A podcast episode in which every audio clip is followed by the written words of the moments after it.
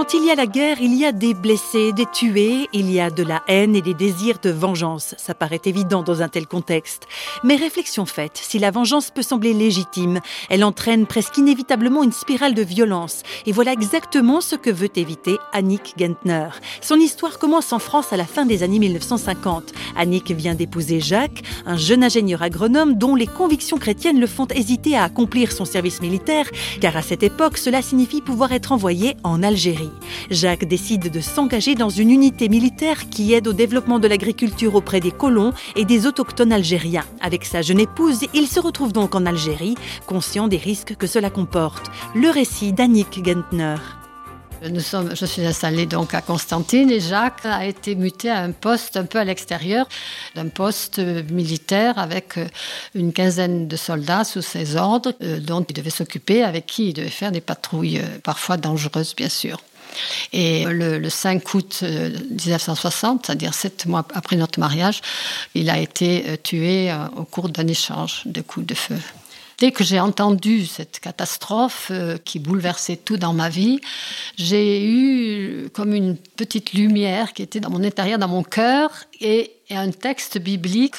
Nous savons du reste que toute chose concourt au bien de ceux qui aiment Dieu, de ceux qui sont appelés selon son dessein.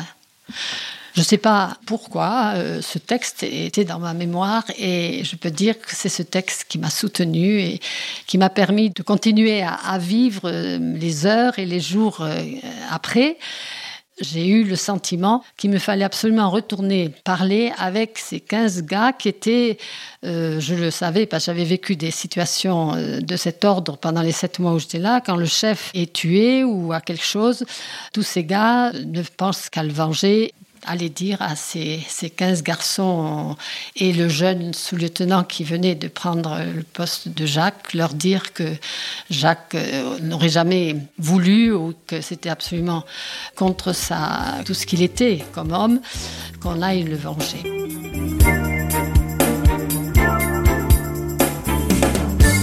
Pas de vengeance donc pour Annick, qui choisit même de travailler désormais dans une association qui œuvre pour la réconciliation. Pour elle, cette décision prend racine dans son enfance, autour de la mort tragique de son grand-père. Je n'ai pas le sentiment devant une, quelque chose qui peut me blesser Bon, je suis blessée, mais j'ai pas le sentiment que je dois faire mal à l'autre ou qu'il faut vraiment que je dois montrer mon, agression. Et, je pense que ça vient euh, ce grand-père résistant qui a été pris euh, euh, par la Gestapo, qui a été torturé, nous le savons, et qui est mort. Et de la part de ma grand-mère, de mes tantes, de mes, mes parents, j'ai pas du tout eu l'impression que la vengeance était quelque chose qui devait. Je crois que le fond de, oui, notre influence chrétienne de, de pouvoir pardonner ou de, de, ne pas être, ne pas venger. Je pense qu'avec euh, l'histoire de l'Algérie, euh, c'est aussi la même situation. J'ai bien senti que la guerre, c'est la guerre. Il était un de ceux qui a été une victime de la guerre, mais c'est pas les Algériens qui étaient les, surtout en plus ceux euh, dans les villages que j'ai rencontrés plus tard.